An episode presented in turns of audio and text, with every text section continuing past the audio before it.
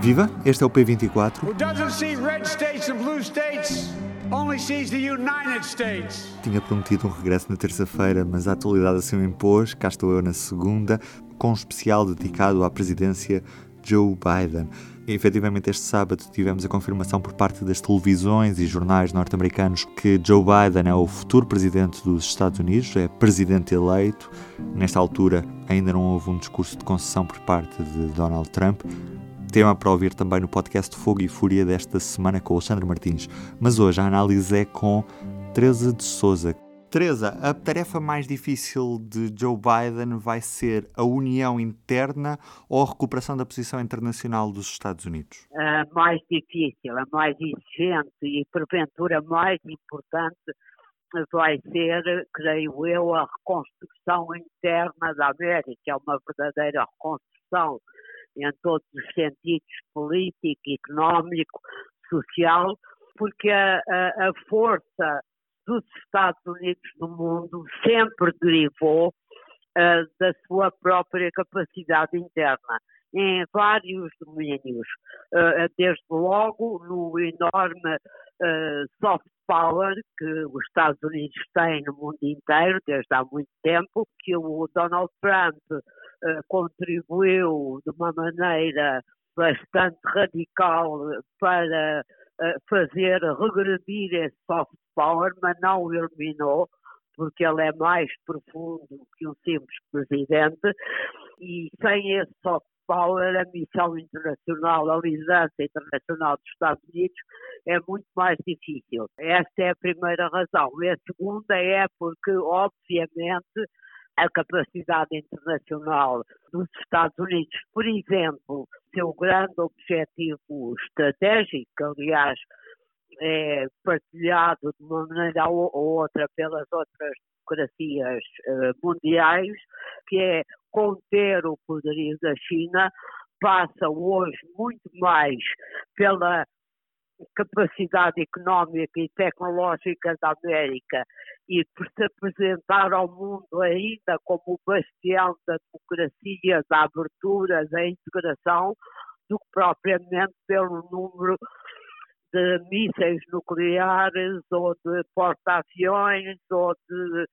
uh, caças bombardeiros, embora naturalmente o poder militar também seja importante, mas não tem a mesma relevância absolutamente dominante que tinha, por exemplo, no tempo da Guerra Fria. E como é que podemos expectar este, este futuro das relações entre os Estados Unidos e a China? É provável que o clima que hoje existe de muita desconfiança e de guerra comercial seja suavizado com a presidência Biden ou a China vai continuar a ser o grande opositor desta da influência mundial dos Estados Unidos? Eu creio que a China vai continuar a ser o grande opositor da influência mundial dos Estados Unidos.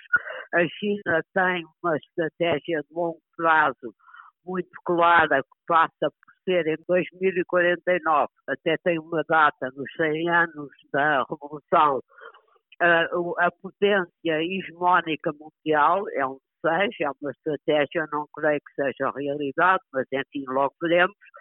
A China não mudará e a relação dos Estados Unidos com a China, do ponto de vista da América, pode mudar e mudará certamente na forma o estilo conflituoso, conflitual, confrontacionista de Trump não vai ser certeza absoluta repetido por eh, Joe Biden, mas a contenção da influência da China em termos de conteúdo da política externa norte-americana não mudará radicalmente. Aliás, há uma diferença importante, não vai ser tão incidente como se seria há 5 ou 10 anos Joe Biden, como Obama, como Clinton, como Bush, tinham uma visão de uma economia americana aberta ao mundo, uma visão favorável à globalização económica e aos mercados livres. Hoje em dia, com a crise financeira de 2008-2009, com a crise pandémica,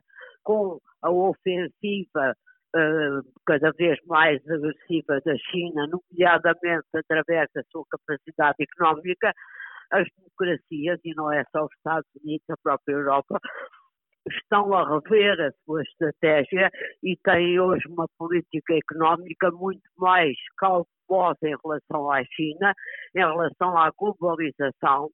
Perceberam que não podem depender da China em uh, uh, partes, setores económicos de importância estratégica, isso foi muito claro durante a pandemia, por exemplo, mas já era claro em relação a outros setores da atividade económica antes da pandemia e, portanto, a visão de Biden, tal como está a mudar a visão da União Europeia, será uma visão mais cautelosa, mais uh, made in America, direi eu, do que era no tempo de Obama ou de Clinton ou de Bush, dos anteriores presidentes norte-americanos. Uh, Teresa, qual é que será o futuro do Partido Republicano sem Trump na Casa Branca? O Partido Republicano vai continuar marcado pelo trumpismo ou, ou tem de seguir outra linha ideológica?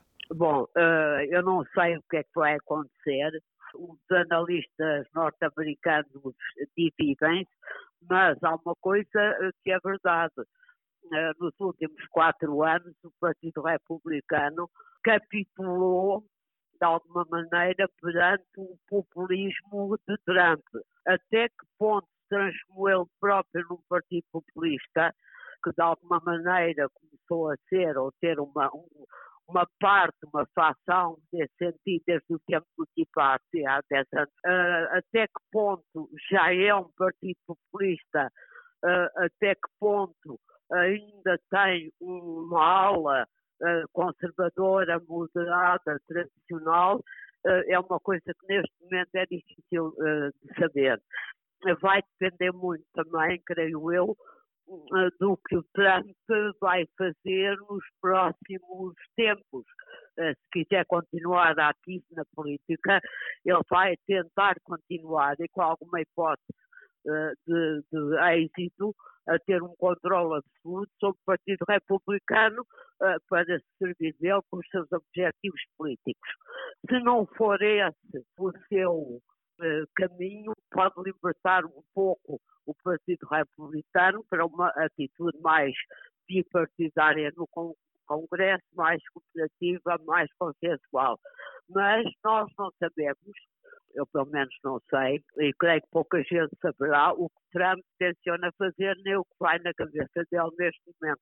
É essa a grande incógnita. Agora, os 70 milhões de pessoas que votaram em Trump uh, não são como o Trump. É preciso perceber-se isso muito bem.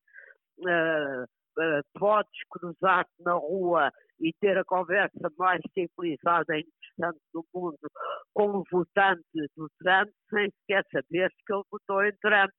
É uma eh, vastíssima uh, coligação, digamos assim, ou somatório de pessoas, algumas são normais, uh, como qualquer eleitor democrata, portanto não é 70 milhões de americanos iguais a Trump.